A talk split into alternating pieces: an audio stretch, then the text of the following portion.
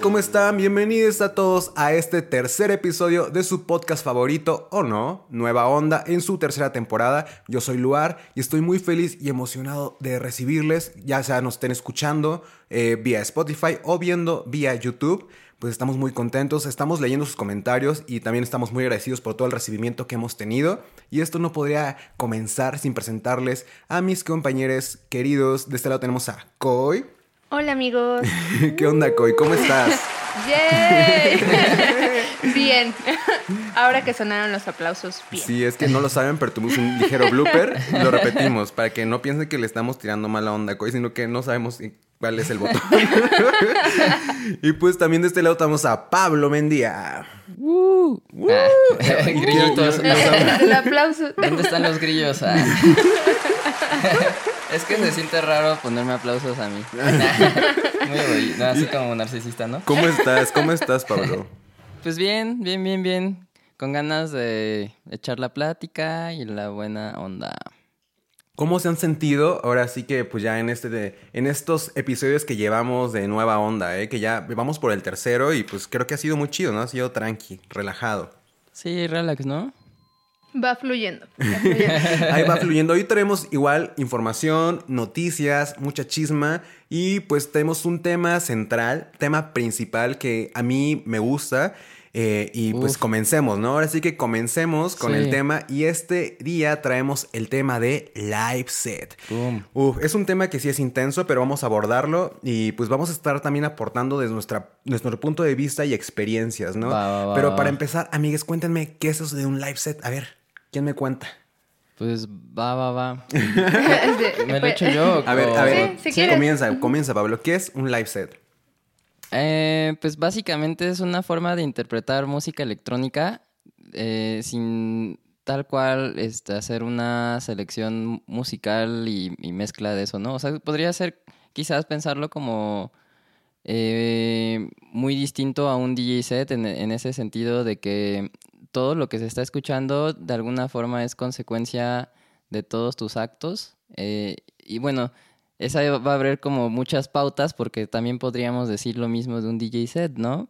Exacto, Eh, es, es algo sí. un poco, eh, por eso digo, extenso y ambiguo, porque Sí. se podría llegar a confundir, pero a ver, tú cuéntanos, Cody, desde tu experiencia, ¿qué onda con el live set? Pues yo considero que un live set es como la ejecución de tus propias composiciones, ¿no? O sea, la reestructuración incluso de esas composiciones que ya tienes como pregrabadas y Claro. que puedes como ejecutar en vivo, ¿no? Entonces, en comparación al DJ set, sí puedes hacer como toda esta parte de mezcla y de dar como puentes y continuidad y narrativa a una composición, solo que en este caso las composiciones pues tienden a ser propias o edits o reinterpretaciones de otros tracks, ¿no? Que ya existen, pero en comparación al DJ set, el hardware es distinto, ¿no? Al que se utiliza. Y justamente, pues bueno, si aún no les quedó claro, yo lo voy a, a bajar un poquito porque también para mí ha sido eh, no un tema nuevo, pero sí lo estoy, digamos, conociendo. ¿Por qué? Porque yo vengo de otra, no voy a decir escuela, pero sí básicamente es como otra onda de trabajar. Porque yo vengo de tocar con un formato banda y es muy diferente eh, tocar con banda que cada quien trae su instrumento. Allá cuando empiezas a afrontarte a tocar tú solo, ¿no? Y empiezas a tener igual uno que otro cinte o hasta tu computadora y empiezas a trabajar con esos softwares o ya con un hardware eh, y empiezas a hacer tu set tú solo. O sea, sí cambia mucho la perspectiva y por eso me ha nutrido también eh, investigar sobre esto porque es, es muy diferente el live set que va a tener eh, cierto, cierta persona que hace cierto género, cierta persona Claro. que canta otra cosa, ¿no? Entonces para mí sí ha sido un descubrimiento total. Y más que nada, pues también mucho aprendizaje, porque eh, siento que es mucho de estar trabajando tú con tus máquinas, tú con tus medios, para empezar a ejecutar en vivo tus canciones. Entonces, ¿ustedes qué creen que sea como el primer paso para crear un live set? Pues para mí, o sea, sería tener como un workstation en el cual ya te sientas como familiarizado y como, eh, digamos, como cómodo para empezar a generar como ciertas composiciones, ¿no? Entonces, si no tienes como un buen conocimiento, un buen acercamiento a un workstation, es difícil que comiences a generar como composiciones propias. Entonces creo que eso sería la primera parte y como hablábamos en el podcast anterior, o sea, parte de, estos workstations son de AWS. Entonces yo usualmente lo que hago es como mi compu y un DAW. Claro, eh, porque ya lo dijimos hace unos momentos, hay muchos tipos de live sets, ¿no? O sea, creo que, no, o sea, los tres hacemos música y nuestro live set es totalmente muy diferente, aunque quizá puede haber una que otra cosa similar o que usamos como base. Creo que en este caso, Koyo podría ser una computadora y veo que Pablo usa puros sintetizadores. sí. Cuéntanos así, desde tu perspectiva y tú como Aquamute, ¿cómo son tus live sets? Sí, pues, o sea, justo ese es un buen punto de partida, ¿no? Como tener un un entorno donde sea cómodo ir, este, ¿cómo podría decir? Reestructurando o redestructurando, como volviendo a estructurar eh, toda tu música y, también que tengas las herramientas para generar expresividad. Eh, y pues justo, ¿no? Puede, puede ser desde un DAW, pero también hay otro tipo de, mm, live sets que están enfocados como se les, como se les está conociendo ahora como dobles, ¿no? Porque justo es como utilizar solo hardware y a partir de, todo eso, pues ir creando la, la, narrativa. Pero pues eh, son muy parecidos desde desde el punto estructural, ¿no? Así como tener a lo mejor un secuenciador y, pues en live también hay muchos secuenciadores y a partir de ahí pues poder tener control, que esa es una parte importante que hay que tener en cuenta, ¿no? Puede ser con controladores MIDI o pues hay muchos sintes también que tienen perillas, entonces todas estas cosas pues van a darle como un plus para que sea más expresivo lo que quieres hacer. Sí, totalmente. Y justo que eh, descubrí una nota por ahí, no, no recuerdo el medio, creo que era de, de Vice, y hacían mucho énfasis en esto de lo del live set, del live set y pues, eh, según esto, el live set hace referencia a cualquier acto de música electrónica que se genera en vivo desde equipo de hardware como sintetizadores, cajas de ritmo o computadoras, y sin utilizar música pregrabada en discos o memorias como se haría en un DJ set. Entonces, ahí vamos a la siguiente etapa.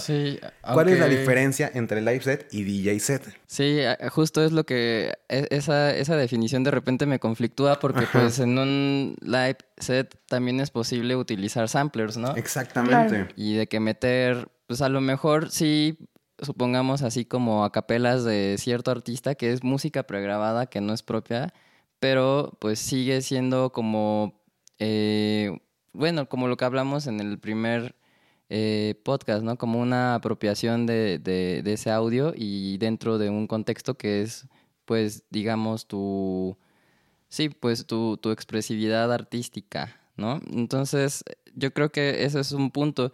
Y luego siento también por otro lado que justo la labor del DJ set eh, hasta tiene como un encuentro social distinto, una especie de como de, de, coexistir en un espacio donde quizás la gente sí, sí disfruta de lo que está escuchando, pero no es como, digamos, la parte principal, ¿no? O sea, como que puede ser una fiesta eh, o para salir a bailar, y, siento que de repente el live set, de repente puede ser como que puedes, este, sacar un poquito más eh, una experiencia, digamos, este, de la interpretación, ¿no?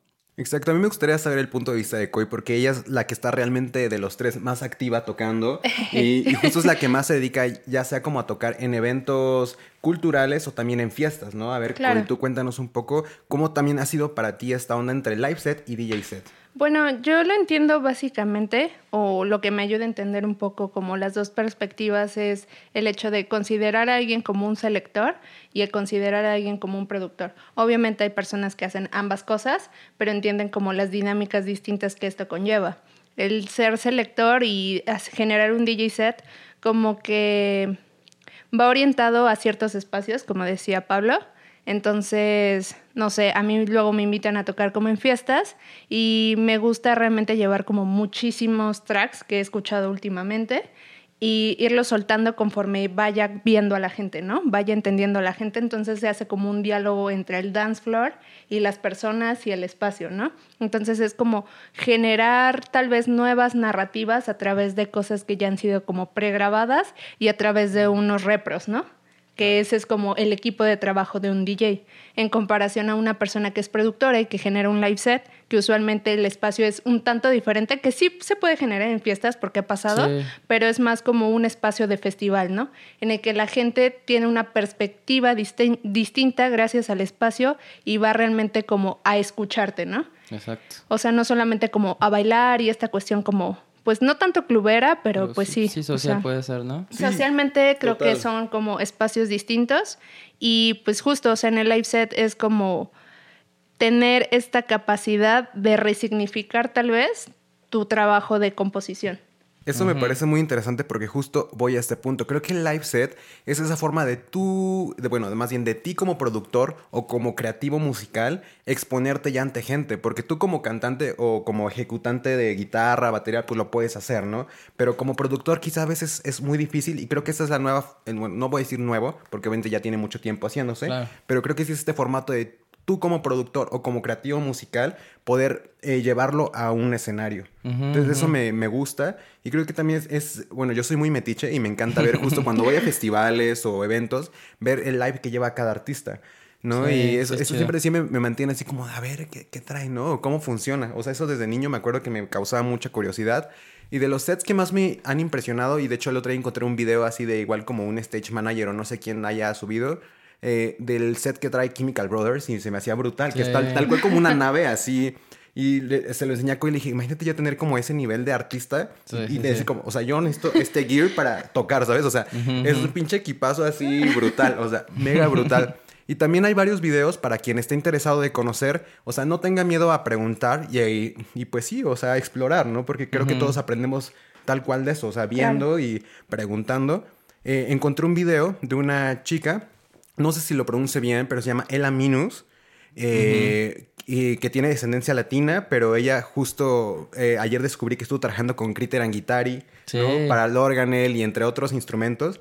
Y hay un video para, para remezcla en el cual muestra todo su set y me encanta, ¿no? Porque sí está muy chido y aparte explica para qué usa cada cosa. Entonces eso me nutrió mucho y me dijo como, ah, sí, o sea, me gustaría quizá meter esto, ¿no? En mi set o intentar meter ya más sintes, que yo en lo personal, que vengo de tocar con banda, sí quiero meter más sintes y más cosas pues, pues sí, o sea, que sean físicas y no solo soltar pista. Claro. Y acá, aparte me acabo de enterar de algo justo hace unos minutos con relación a Ella Minus, que va a sacar un EP con DJ Python a finales de, a principios de septiembre. Entonces, Qué chido. bueno, eso era parte de las noticias, pero es bueno mencionarlo de una vez.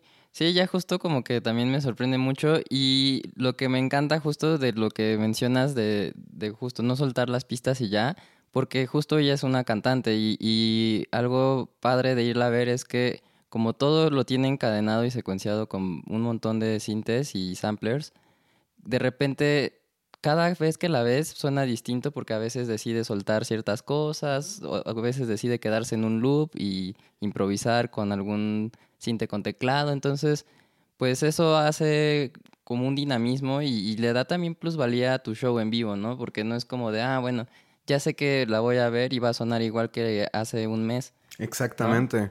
Sí hace como justo esta variación entre show y show, que quizá con otro tipo de música, como ya todo es tan marcado, o sea, tal cual es un show y no hay como una variante, o llega a ser muy mínima la variante, ¿no? Y en cambio, con la gente que trae como este set y que va ejecutando en vivo, sí, es muy, muy, muy diferente. ¿Algunos tips o recomendaciones que puedan dar para nuestros amigos que quieran empezar a armar su live set? Pues, o sea, para mí inicialmente es, o sea, y creo que es lo más congruente, es como que busques referencias. O sea, yo sé que ya en este mundo capitalista y materialista nada es original y todo es como una copia de algo. Pero bueno, o sea, vamos, si van, si van empezando es como, ah, me gusta tal me gusta tal artista, ¿no? O sea, ¿cómo suena? Qué es lo que más me llama la atención. O sea, como empezar a cuestionarte esa parte, ¿no? Claro. De qué es lo que te gusta, cómo quieres sonar, a dónde quieres llegar, qué es lo que quieres hacer. Entonces es como ir paso por paso e ir descubriendo y clavarte. O sea, como viendo, ah, ¿cómo es el live set? O no sé, este. las cosas que utiliza este artista, ¿no? Entonces te clavas, empiezas a ver, empiezas a ver qué es lo que usa y si utiliza tal cinte, pues empiezas a clavarte cómo es que suena ese cinte, si te gusta, si no. O sea, hay muchas posibilidades, pero el punto es como clavarse. Total. Sí. A ver, tú, Pablo, cuéntanos qué, qué nos recomiendas para alguien que quiera empezar a hacer su live set. Que lo piensen también desde sus recursos. O sea, no es necesario tener hardware para hacer un live set, ¿no? O sea, Total. justo como lo mencionaban, ya si tienen una compu y un live, quizás hasta la versión de los 90 días. Y yo, suéltame, me lastimas. Pues, haciendo varias cuentas. Pues sí, justo funciona y, y- y si es ese el caso, pues sería quizás que se empiecen a clavar como con ese, eh, con la ventana del, del, arre- del arreglo, ¿no? Bueno, con, con el array. Y, y vayan familiarizándose con los clips, la- cómo soltarlos, a lo mejor sí consíganse un este controlador, hay muchos como súper accesibles. Totalmente. Disponibles en holaway.com. Exacto, vengan a comprarnos. Ah. y, y pues sí, o sea, el, el controlador en ese punto va a ser como la forma táctil de estar en contacto, de, sí, de más bien de manipular eh, el software y, y tener como una, pues sí, como estar más en, en, el, en, la, en la tierra, ¿no? Como mover algo y que haya ese cambio. Está, está pa- más padre a veces que tener que buscar ahí con el mouse y a veces no le atinas, entonces Sí, puede ser un, un buen este consejo si van a hacer live. Qué bueno. Ah, he de contarles.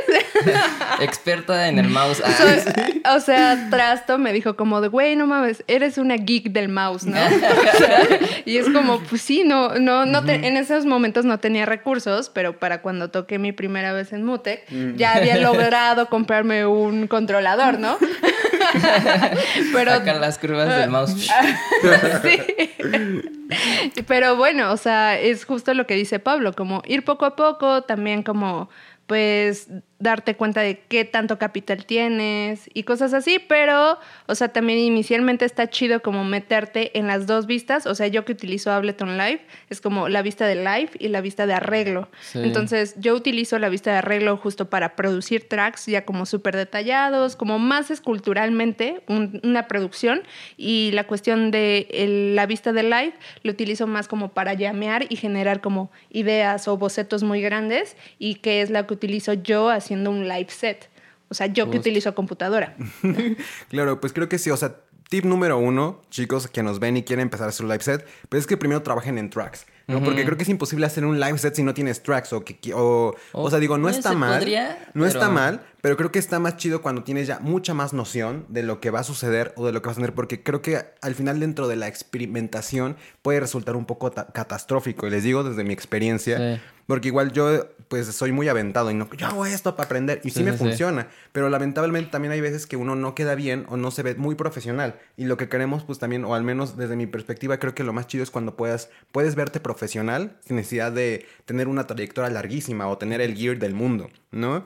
Y como decía. Pablo, es muy chido también ser realista. ¿Cuánto es tu presupuesto? ¿Qué puedes hacer y con lo que puedes hacer? No, no es, no- no es necesario tener la máxima computadora ni un sintetizador carísimo. Creo que la creatividad, como siempre hemos dicho, es algo que nos rescata bastante como artistas. Sí. Claro. Y como podrán ver, o sea, ninguno de los tres empezó teniendo de que el presupuesto, ni la computadora, ni Sí, nada. no, Todavía no. seguimos No. como padeciendo para nuestros sets, ¿no? Y como digo, a mí me encantaría tener más síntesis y así. Y lo que más me nutre es ver YouTube. O sea, Sí. como decíamos, ves- investigar de los artistas que me gustan, investigar de otros artistas que aunque no me gustan, que me puedan nutrir. Eh, en vivo, en vivo veo muchos chat sets en vivo y es como de, ah, ya eh, veo esto, ¿no? Eh, como les decía, también videos de los sets que llevan, eh, también soy muy clavado en eso. Pues investigar, investigar y preguntar, juntarse con gente. Si ve- ven a alguien que está tocando por ahí, pues también está chido hacer ese tipo de relaciones porque eso te puede ayudar Sí. posteriormente para mejorar tu set y también para Claro. empezar a tener como fechas, ¿no? Claro, claro. Sí, sí, ¿Y qué sí. otro? Ya para rematar, ¿qué otras tips nos dan? Pues, no sé, de repente pienso como...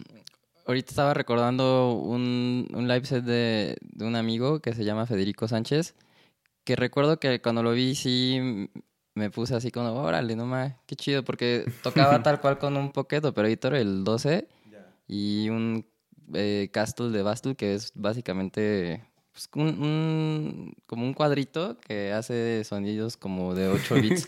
wow. Pero, y un, y un pedal de distor. Y con esas dos cosas, así fue como de órale. Y, y, y sí tenía como mucho, un discurso, y subía, bajaba, luego sí se tendía. Entonces estaba, estaba bueno. Y, y bueno, así partiendo de ese punto, pues piensen quizás que a, lo mejor menos puede ser más. O sea, también eh, eh, me he dado cuenta construyendo ya como mi, mi live set, que al principio sí llegaba a traer un buen de cosas. Eh, como así tengo un, un Nordwave que es así, y pues para empezar es súper pesado, ¿no? Y yo soy La espalda. Sí, yo que soy debilucho, no, me cuesta mucho trabajo ahí cargar 20 kilos. Entonces sí se volvió muy pesado y además también me di cuenta que, o sea, como lo secuenciaba mucho y sí tocaba, pero no tanto, como que hasta se veía soso. Como de que hubiera un teclado bien grande y que de repente lo tocara muy poquito. Claro, pues sí. así como de... Eh. Entonces...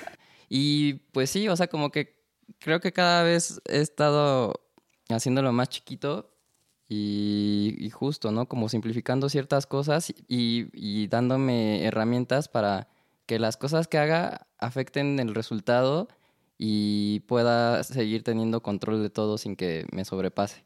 Súper. Y pues ya rápidamente, unos live sets que, ya, no hablando así, live set, unos live sets que les haya impresionado ver, así que digan como, no manches, esto sí me voló la cabeza.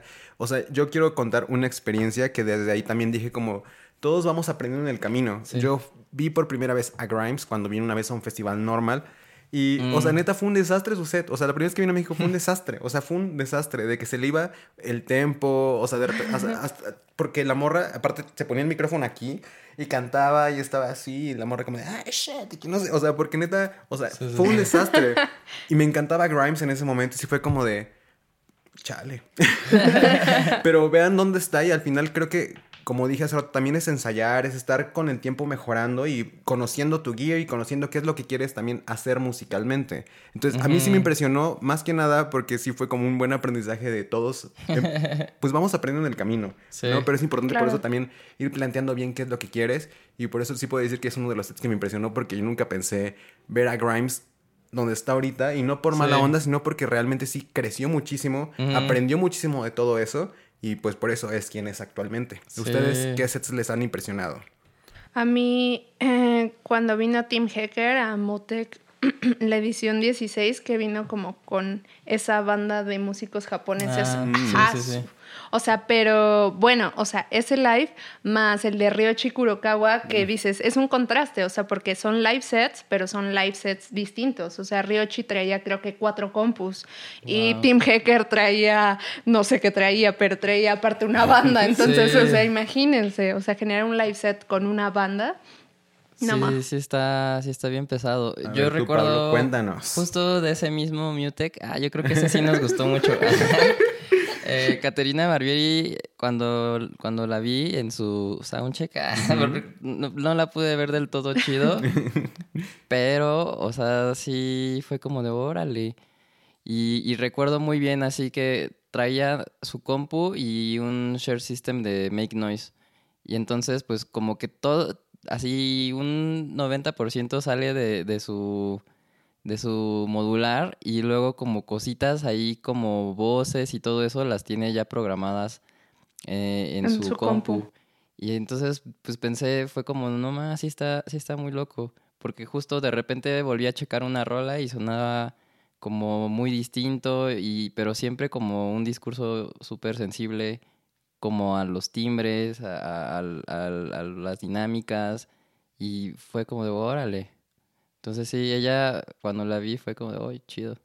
Y pues ya no se olviden de seguir estas recomendaciones. Y si los decimos es porque ya tenemos la experiencia, chavos. Así que ustedes no tengan miedo, pierdan el medio y el, medio, el miedo. Y también recuerden que pueden acercarse a sus amigos, conocidos o expertos y también a nosotros, que estamos aquí en holaway.store, Amatla 105 en la Cona Condesa. Cuando gusten, pues podemos resolver sus dudas. Y ahora sí vamos al primer tema que también tiene que ver un poco. Me emociona y seguro les va a gustar a varios que están viendo y escuchando este podcast. Y ahora sí vamos a el primer eh, bueno, es decir, la primera La chisma. primera chisma. La primera chisma. y pues ya si vieron el capítulo anterior, saben que el- del 20 al 22 de octubre aquí en la Ciudad de México va a suceder algo increíble. ¿Y de qué estoy hablando? Si alguien no lo vio, pues estamos hablando del México, que el México es un festival increíble que es gracias a Hola Web en colaboración con Sintes con Leo y el Centro de Cultural de España. Y esto es para conjuntar a la creciente comunidad de sintetistas, productores y especialistas de audio en el país y, ¿por qué no? Del mundo, ¿no? Porque sí tenemos invitados internacionales. Sí, o sea, sí, sí, sí. déjame decirle que sí nos lucimos con los Sí. invitados que traemos al México. Entonces esto va a suceder del 20 al 22 de octubre. ¿Y qué va a pasar este año, Pablo? Así varios querían algo y ahora sí se va a cumplir. Claro. Pues está abriéndose una convocatoria para lo que se va a llamar el Plug and Play, eh, que básicamente va a ser un espacio donde se quiere que toda la comunidad pueda interpretar música haciendo justo esto, ¿no? Los live sets. Entonces, justo, no confundirse con DJ set. Ah. Sí, o sea, es importante confundirse con que es un DJ que va, o sea, vamos a aceptar solamente live sets, no DJ set. Ya lo aclaramos unos minutos antes para, que- Sí. para quien tiene duda. Pero ¿qué más nos puedes contar sobre el plug and play? Sí, justo, bueno, eh, recalcar ciertas cosas que son importantes. Justo el nombre ya sugiere un tipo de formato, ¿no? O sea, de, conectar y empezar a tocar. Eso se debe un poco a, a la logística, o sea, va, va a estar un poco eh, pesado estar como de un lado a otro. e igual no tenemos todos los espacios libres como los teníamos el año pasado y no hay tanto personal eh, ahora este, en esa, para ese punto, que nos ¿no? auxilie. que nos auxilie. Entonces, va a ser un poco complicado y entonces el formato es sencillo. O sea, la idea es como tener sets un poco, digamos, compactos, minimalistas, em, en donde puedan transportarlo de alguna forma sencilla, a lo mejor alguna cajita y ahí nada más se conectan dos salidas y vámonos. Perfecto. y, y pues sí, o sea, justo tengan eso en cuenta porque no va a haber soundchecks y tampoco eh, esta onda de, de que los estén mezclando, ¿no? En vivo. Entonces, la idea es de que sus salidas ya vengan mezcladas con, pues sí, como su criterio es así de, así debería de sonar, eso, es- eso va a ser, ¿no? Van a ser las salidas. Claro. Y mm, sí, justo, bueno, ya están la- las bases abiertas, ¿no? Para Sí. que se inscriban. Igual, eh, solo queríamos comentar que esto es de la comunidad para la comunidad, por lo cual igual no hay como un pago hacia los artistas que van a tocar, lamentablemente, pero esperemos que posteriormente podamos tener la posibilidad. Y pues todas las bases están en, la página de Mexico, en la página de la web, pero igual Coy igual nos va a decir un poquito de qué van las bases para participar en este Mexico 2022 Plug and Play. Bueno, las bases para participar es enviar un correo a mexinfco.gmail.com. Eh, bueno, les vamos a dejar como los datos en la descripción del video. Pero igual Con es importante que título- cumplan, que cumplan con todos los requisitos. Sí, con todos ¿eh? los requisitos, si no, si no como chavos. Entonces, Plug and Play 2022 debe de ser como el título de su correo y su correo debe, debe de incluir los siguientes datos. Nombre de artista o del proyecto, la cantidad de músicos en el proyecto, el lugar de origen, una liga, un video de dos a tres minutos con su live set. O sea, porfa no adjunten como su video. O sea, es preferible una liga a YouTube porque obviamente el correo tiene como máximo 25 megabytes. Entonces, Sí. olvídenlo. Igual por practicidad. Ajá. Eh, también eh, manden su stage plot eh, detallado con medidas en centímetros, también para saber cómo. Pues, Creo que ahorita vamos a abordar ligeramente ese un tema. poquito. Para Y logística. Sus ligas a redes sociales. Entonces son seis cosas que tienen que ver en su correo. Recuerden que tienen que decir Plug and Play 2022. Eh, el, pues el nombre del correo. Ujú. Ajá, y con nombre de artista proyecto, cantidad de músicos en el proyecto, lugar de origen, la liga del video es importante, el stage plot y las ligas con redes sociales. ¿Algunos tips que nos puedas decir, Pablo?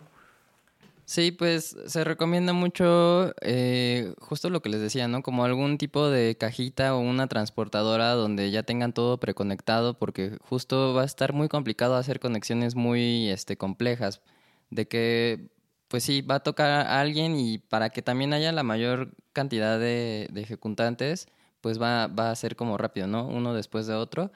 Entonces, sí, si, te- si se traen todo su estudio no va a pasar.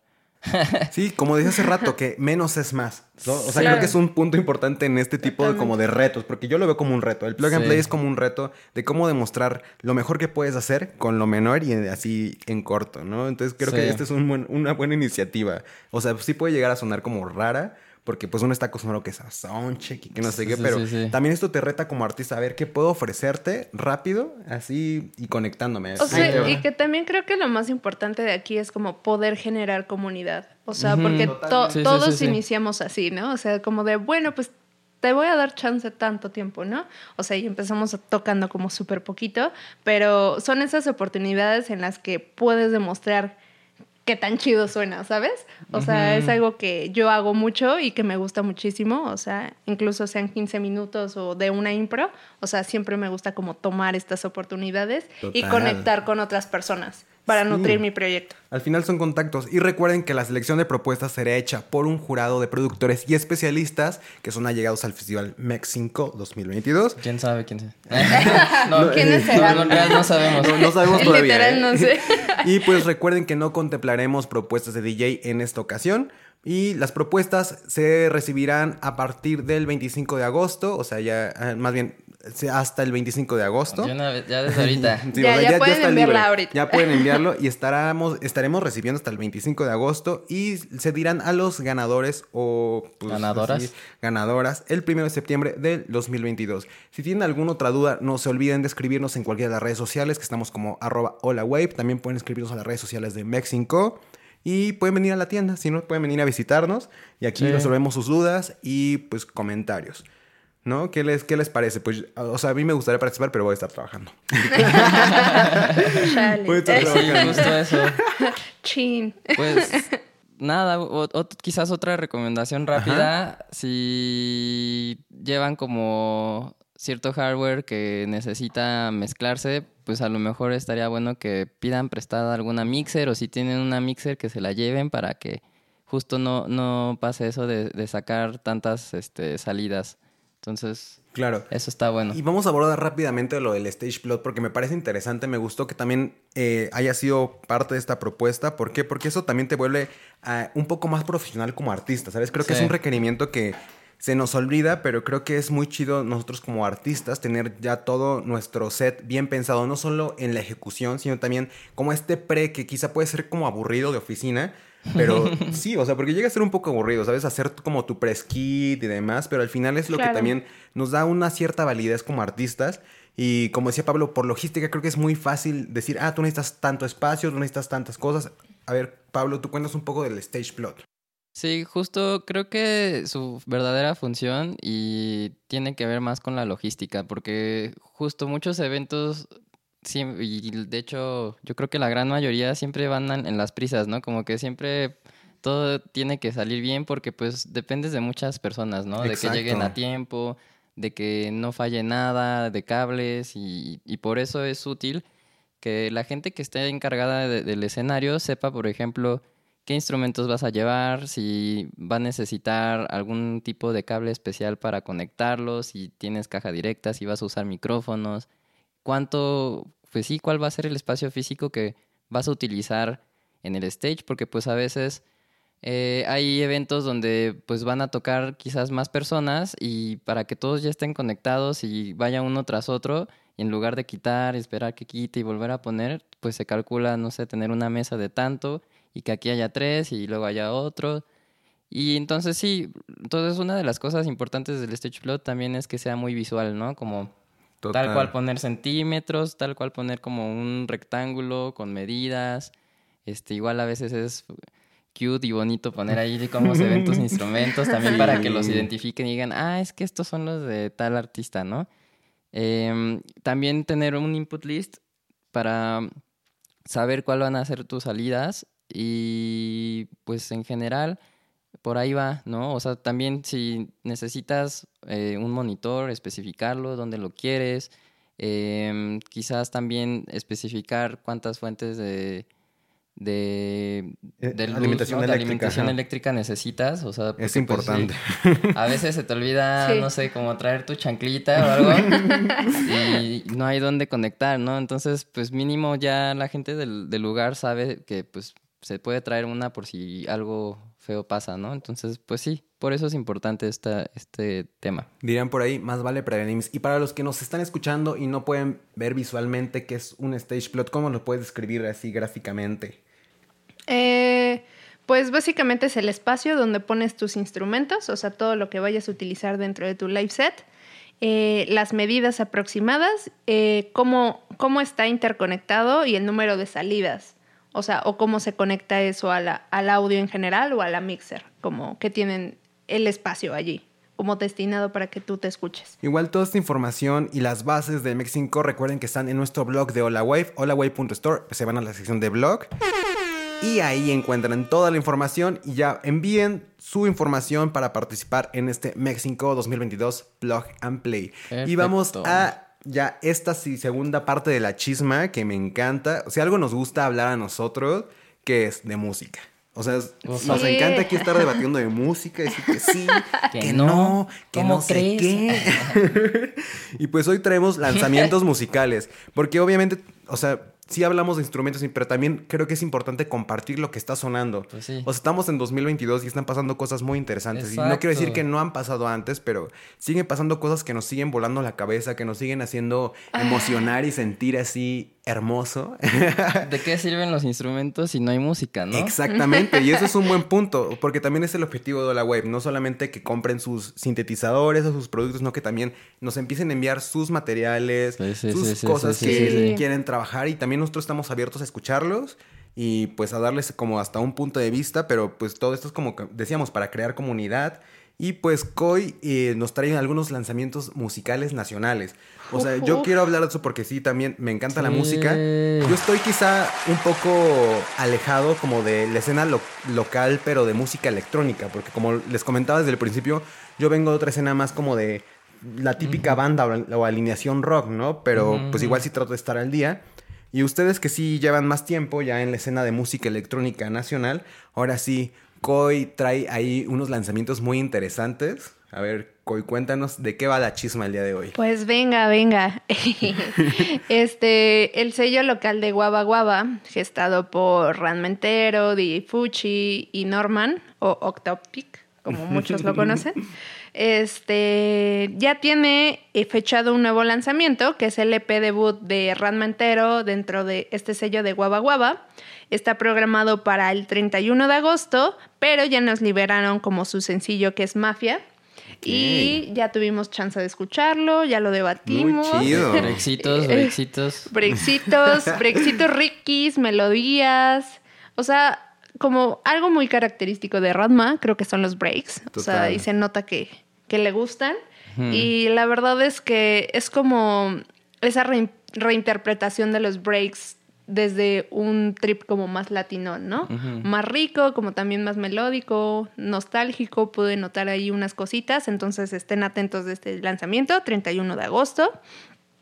También dentro de este mismo sello se lanzó en el... mes- Paréntesis que también tenemos una entrevista con Ranma entero Ah. en el blog de Hola Wave que salió Sí, hace cierto. poco. Que Chéquenla, estuvo muy chéquenla. chida. Chequenlo ahí en el blog de Hola Wave. Y ahora sí, el próximo lanzamiento de este sello Guava Guava de la Ciudad de México. Bueno, el lanzamiento pasado, o sea, que fue en el mes de julio, que ya está todo el EP completo, fue eh, dirigido o gestado por Bian, que es una productora de origen mexicano que ahorita reside en el extranjero y que también está súper chido, súper fino y creo que va súper chido con el sello de Guava Guava.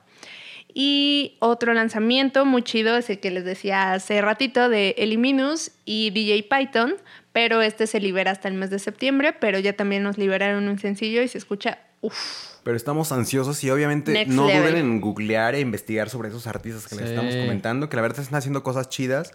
Y pues sí, está interesante, ¿no? Y Pablo también nos trae, para que vean lo diversos que somos aquí en este grupo, y siempre debatimos de música totalmente diferente. Pablo también nos trae algo muy interesante, a mí que me encanta los géneros latinos y Ufa. la cumbia. A ver, cuéntanos, Pablo.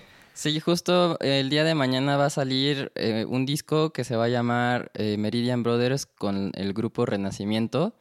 Que, bueno, para la gente que no lo sepa, eh, Meridian Brothers eh, son una especie ya como de colectivo más que una banda que ha estado eh, rescatando mucho cumbia, pero desde, desde las raíces, ¿no? Como vallenatos, este, fusiones, hay mucho, mucha cumbia como con sincretismo y, y, pues son como, digamos, líderes de este movimiento nuevo de, de gente haciendo cumbia en, Colombia.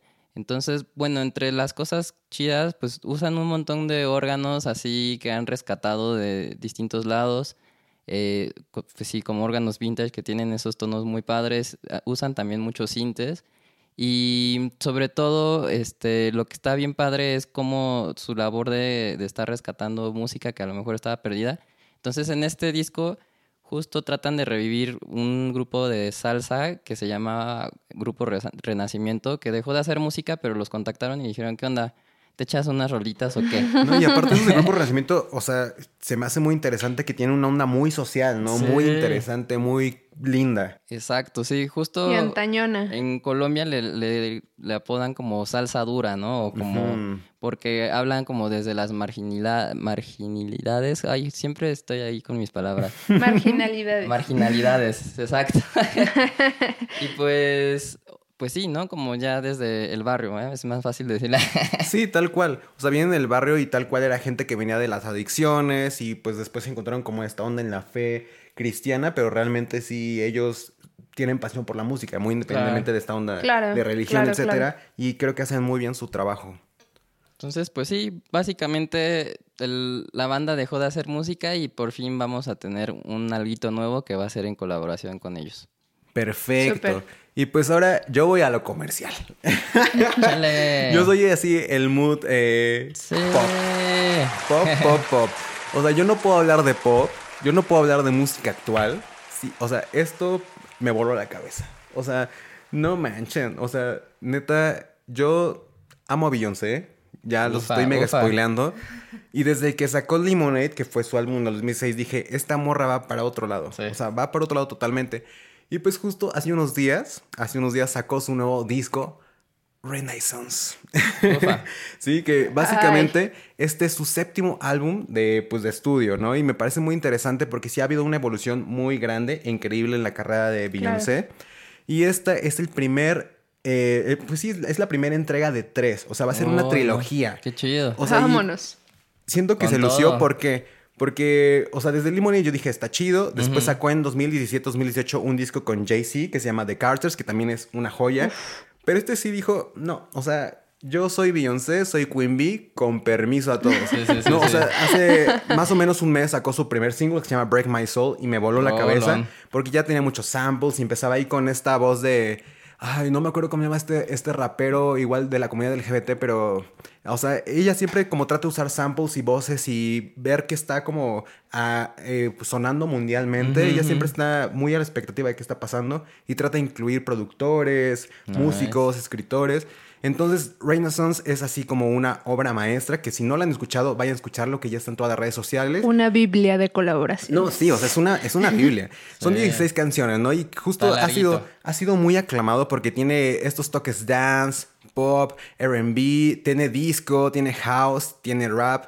O sea, realmente sí es como un collage, ¿no? Es un collage que así, ha sido muy elogiado y que en lo personal a mí me gusta mucho porque me da esperanza para estos nuevos artistas que van saliendo y también uno como artista se nutre mucho, ¿no? De esto que está pasando. Aparte que este fue un disco pues pandémico, que se empezó el proceso en la pandemia y pues es en la primera entrega de tres. O sea, nos entregó 16 canciones brutales. O sea, ya no sé ni qué me espera con las otras dos entregas, ¿no? Porque siento que esa iba a ser una onda así brutal. Y como le decía, ella está arrasando. Siento que estuvo muy bien hecha su estrategia. Eh, o sea, ya hablando como no solo en lo musical, sino estrategia de publicidad y también esta onda como de marketing, lo está haciendo muy bien. La portada también me parece muy divertida. Y justo, pues no sé si sepan, pero así el artista que más streams tiene a nivel mundial es Bad Bunny. Y Beyoncé, como les dije, llegó a decirle con permiso, yo soy Queen Bee. Y ya destronó a Bad Bunny. O sea, ahora sí Beyoncé ya está arrasando en los primeros lugares. Y a mí me gusta mucho saber eso de estadísticas y artistas a nivel mundial. Y pues hay un dato curioso, es que Beyoncé es la artista número 27 más escuchada en el mundo según Spotify y pues su plataforma, ¿no? Entonces me parece algo muy interesante. Ustedes ya escucharon un poquito el disco que cuentan. Sí, pues justo ayer nos lo estábamos echando y Ajá, justo como este collage de música nos sorprendió bastante. Así, primer track y ritmo de reggaetón, pero no es reggaetón. Y luego tiene como unos sintes así bien oscuros, pero empieza con un sample así súper distorsionado y que se repite y va generando ritmos por sí mismo. Entonces, ese, ese primer track es como de órale. O sea, la neta es que ese primer track fue mi favorito. Y te tengo que contar algo, Pablo. A ver, a ver, échalo. Ah. Adivina quién lo produjo. O sea, hay otros productores, pero adivina. Órale, medio, ¿sí lo ubicó? Sí.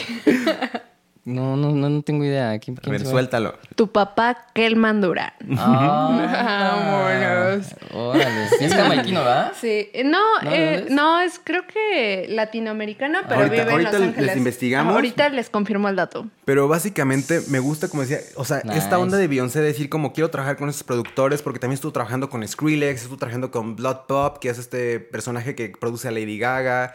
O sea, así como que ellas dijo como a ver qué está sonando y realmente vimos ayer los créditos del disco y así track por track es como una biblia de colaboradores que sí, obviamente se ve que hay trabajo de muchas personas para llegar a un material tan, tan, tan chido.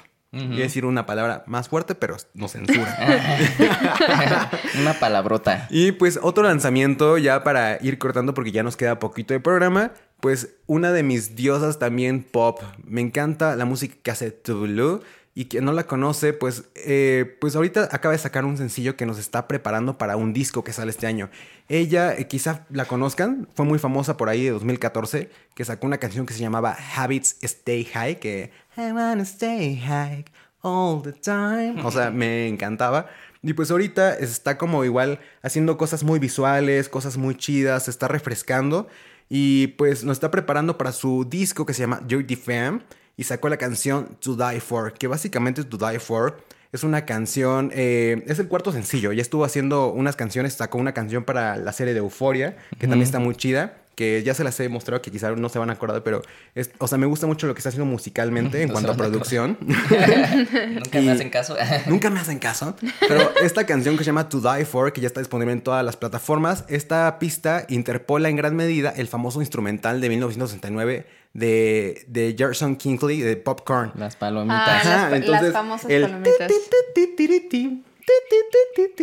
Entonces esta morra lo ocupa para esta canción de To Die For y se me hace así también una brutalidad que como hablamos de samples y de otras cosas, o sea, estamos viendo cómo la, pues los músicos actuales agarran como esta onda antaña, ¿no? O vintage, vieja, de otros artistas y lo vuelven a hacer suyo, que de hecho Beyoncé ha tenido muchas polémicas por los samples y que ahí van a ir saliendo.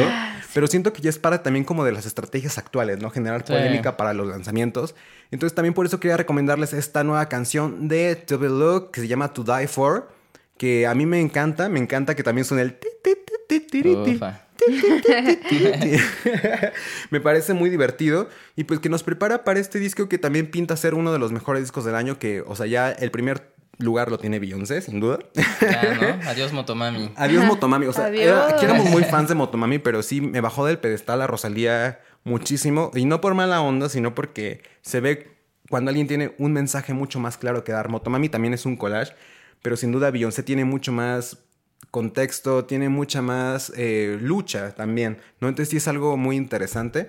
Y pues otro dato curioso de Tove es que la artista es la artista número 324 más escuchada en el mundo pues según Spotify. con su lochita. Exactamente, entonces me, parece que también las dos estén en esta lista, ¿no? Como de los... creo que la lista llega hasta los 500 más escuchados mundialmente. pues sí, sí está en un buen puesto.